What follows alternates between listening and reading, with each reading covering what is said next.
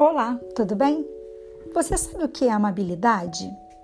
A origem da palavra é latina e ela é definida como a capacidade de se interessar e de compreender as outras pessoas, colocando-se no lugar delas, confiando, respeitando-as e tratando-as com afeto e responsabilidade. Competência essa muito importante para a construção de ambientes positivos e acolhedores para o processo de aprendizagem.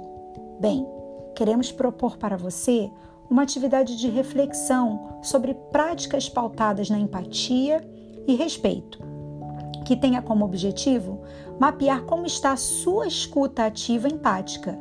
Nossa intenção é ajudar você a colocar em ação a vivência dessa macrocompetência.